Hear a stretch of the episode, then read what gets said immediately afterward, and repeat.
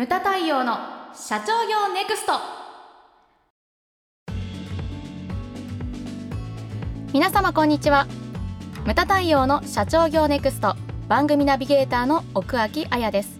太陽さんよろしくお願いします。はい、よろしくお願いします。太陽さんはい、突然ですが、はい、私最近よくあの本質を見ろ本質を見ろはい。っていう風に、あの言われることが多いなっていう風に思っていて、うんまあすごいあの分かるには分かるんですけど、うん。でもよくよく考えてみると本質をこう見極めるうん。ってどういう風にすればいいのかなというかどういうことなのかなっていうのが私個人の疑問なんですけど、うん、そのあたり理事長どうお考えですか？理事長と呼びました。間違えちゃいました。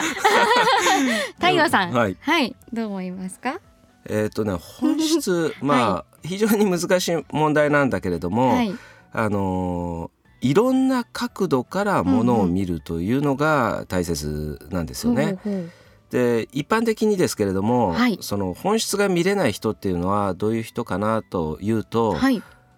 こう表面をね捉捉えてるだけ表面だけ見てそれが全てだと思ってる人が非常に多いんじゃないのかなと。でそういうのがあるとですね例えば普段の仕事の中でも会議とかね。はい。あとはこうやって今あやちゃんと2人で喋ってるけれども、なんか議論してた時にうん。本質をちゃんと捉えてないとこう論点がずれてきたりとかね。あでそれで着地がわけわかんない方に行ったりとうんうんかうん。そういった弊害があるんでーはい。あのまずそこを気をつけてほしいなと思うんですね。はい。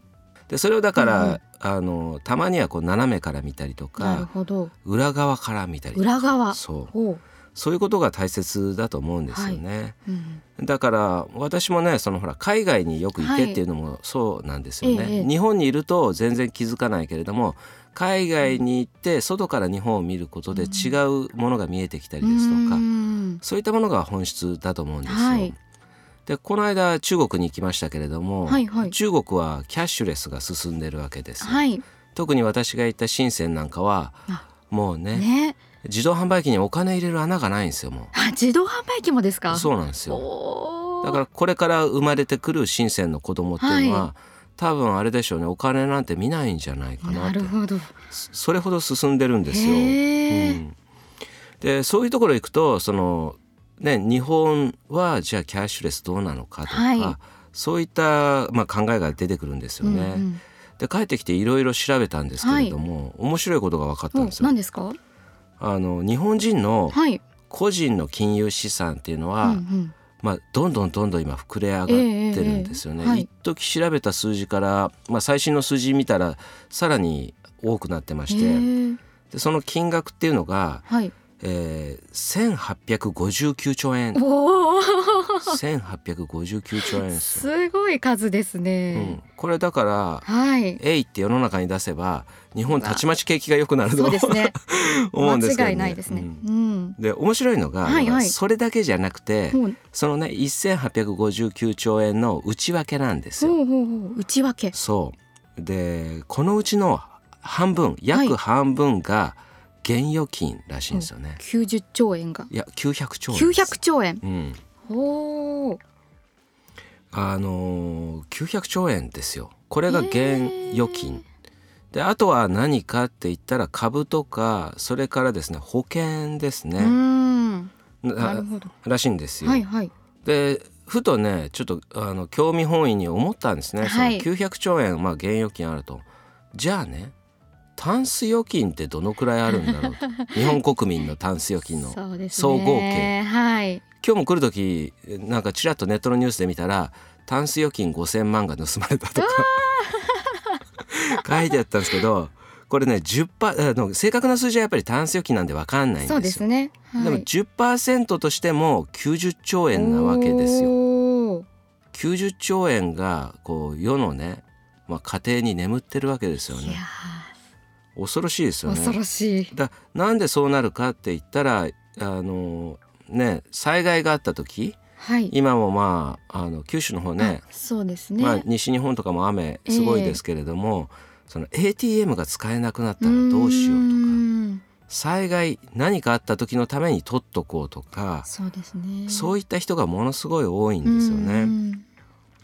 だからそのキャッシュレス、まあ、日本もこれからね政府が躍起になってそのキャッシュレスを伸ばそう伸ばそうとしてるんですけれども、はい、これはだからどのくらい伸びるのかっていうのは、うん、あの僕的な考え方で言ったら50%ぐらいじゃないのかなと。半々に分かれる、うん、うん。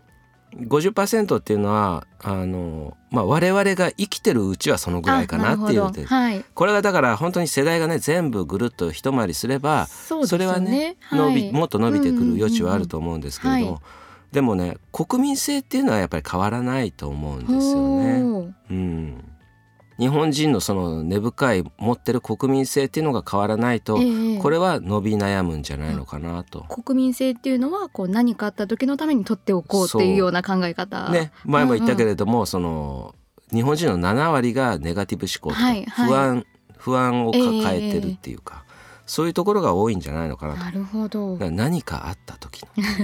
備えのためにみたいなね。はいはい、キャッシュレスっていうとまあね面白いんですけどね、うん、ビジネスのチャンスとしは、ね。しては面白いんですけど、はい、この間行ったおあのお客さんなんて発表会行って大阪に行ったんですけれども、はい、無家臣さんって言って、えー、まあ関空の周りですね。泉泉大津とかあの辺、うん、岸和田とかあの辺に、はい、まあ、店舗展開をして和菓子洋菓子を売ってるんですけれども、インバウンドに向けてあのまあ、お菓子をね関空とかにも入れてるわけですよ。はい。うん、で当然あの訪日外国人向けなんで、うん、あの、うん、アリペイとか使えるようになってたりとか、はい、そういうところはやっぱりしなきゃいけないっていうね。そう、ね。でそういった面もありますけれどもね、はい、あのまあ技術的にはそっちの方に向かっていくことは間違いないんですけれども僕はそのように捉えてるわけです。うんうん、あとですね、これは声を大にして伝えたいのがですね、はい、言葉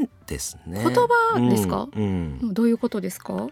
言葉って何のためにあるのかって言ったら相手とコミュニケーションを取るためじゃないですか、うんうん、そうですね。でもそれもその表面だけ捉えてて、その本質が分かってない人って結構いると思うんですよね。相手に伝わらなければ意味がないのに、難しい言葉を使ったりとか、僕が嫌いなのはだから何度も言ってるけど、カタカナを使う人です。はい、あの、うん、本とか読んでて一行に一回カタカナが出てくるとか 虫図が走ります。ね。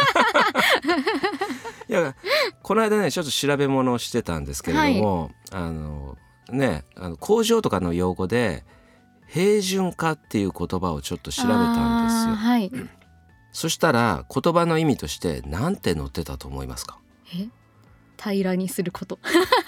まあ、うん、まあ そうそう。均質にすることみたいな。そうあってほしかったんですけど、うんうんうん、私が見たその答えっていうか、はいはい、辞書にはですねリソースやタスクの高さを揃えて鳴らすことって書いてちょっとよくわかりません。リソースとタスクっていうのが出てるんですよ。ここでもう振り分けられるわけですよね。わかんないやつはいいみたいな感じで。これって意味がないことですよね。余計わからなくなっているまあねリソースっていうのは資源、はい、でタスクっていうのはまあ課題なんですけれども、うんうん、それをこう平らにすること。だから今あやちゃんが言ったようなことを書いてあれば誰でもわかるわけですよね。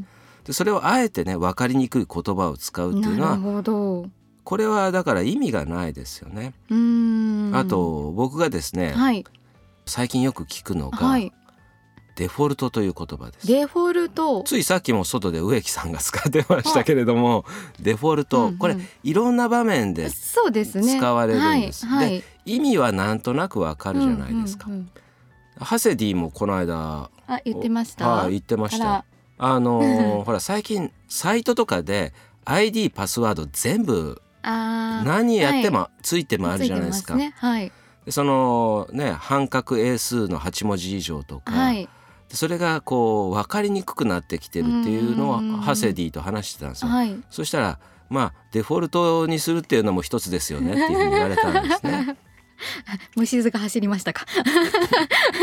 デフォルト？って思ったんだけどまあまあ何も言わなかったんですけどね。でデフォルトっていうのもこう調べるといっぱい意味がある、ね。うん、そうですよね。うん、あのギリシャのね、はい、金融危機の時にこう有名になりましたけれども、うんうんその債務不履行。そうですね、うん、3つありまして1番目が債務不履行、はい、で2番目があのパソコンとかの初期設うんうんうん。定デフォルトするって言うんですね。はい。で3番目がハセディが言ってたこう定番あとか、定番。うん、うんこの3つがあるんですけれども、うんあのこのデフォルトとかねやっぱりこう日本語で言ってくださいみうたいな、ん。思うんですよね。で言葉がある限り自分の思いっていうのは100%伝わることがないと思うんですけどね。ん。だからこそこう最適な日本語っていうのをちゃんとねこう分かりやすく使ってほしいなって、それが私が考える言葉の本質うんなわけなんですよね。あとですねまあ私的なものの本質の捉え方って言ったらはいあのやっぱりその言葉を分析して、はい。その反対語をからこう物事を見たりとか。いやさっき言ったそれが裏側から見るってやつですよね。例えばこの間私がセミナーやりましたけれども組織というテーマでしたよね。はい。でその組織のダイナミズムっていうのが例えばあったとするじゃないですか。組織のダイナミズムって分かりそうで分からんみたいなね。言葉としてはかっこいいですけどね。ダイナミズム。なんか勢いありそうなあ感じありそうな感じがする中身はよくわからないみたい強そうみたないな。強 そのダイナミズムっていうのをまず調べてみるんですよね。はいはい。そうすると例えば、スピードがあるとか、うんうん。今言った力強いはい。エネルギッシュとか、はいはい。だから組織だから成果を出すなんていうのもありますよあね。なるほどでもその単語並べてみても、はい。どういったものかちょっとピンとこうない、ん。じゃあそれを一つ一つね逆から考えてみると。はい。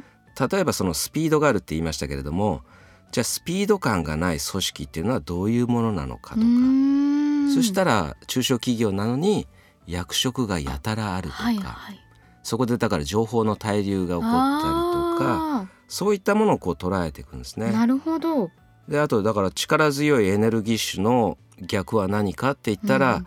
これはその年齢が高いとか若い人がいないとか、うんうんうんそういったものになってくると思うんですよね。はい。だから一旦ちょっとこう分かりにくいぼやっとしたらそれをこう逆の言葉をこう並べてみると、はあの本質が捉えやすくなるあというのがありますね。だから私は、あの物事を見るときに、ええ。そういったいろんな角度から見るようにしてーおります。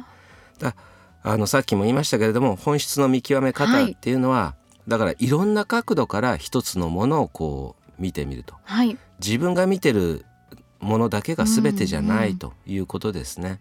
それをこうね意図してこういろんな角度から見ていくというのを普段から心がけていただけたらなというふうに思います。はいムタ太陽の社長業ネクストは全国の中小企業の経営実務をセミナー、書籍、映像や音声教材、コンサルティングで支援する日本経営合理化協会がお送りしました。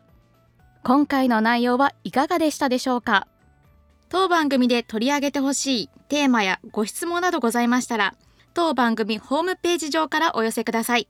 お待ちしております。それではまた次回お会いしましょう。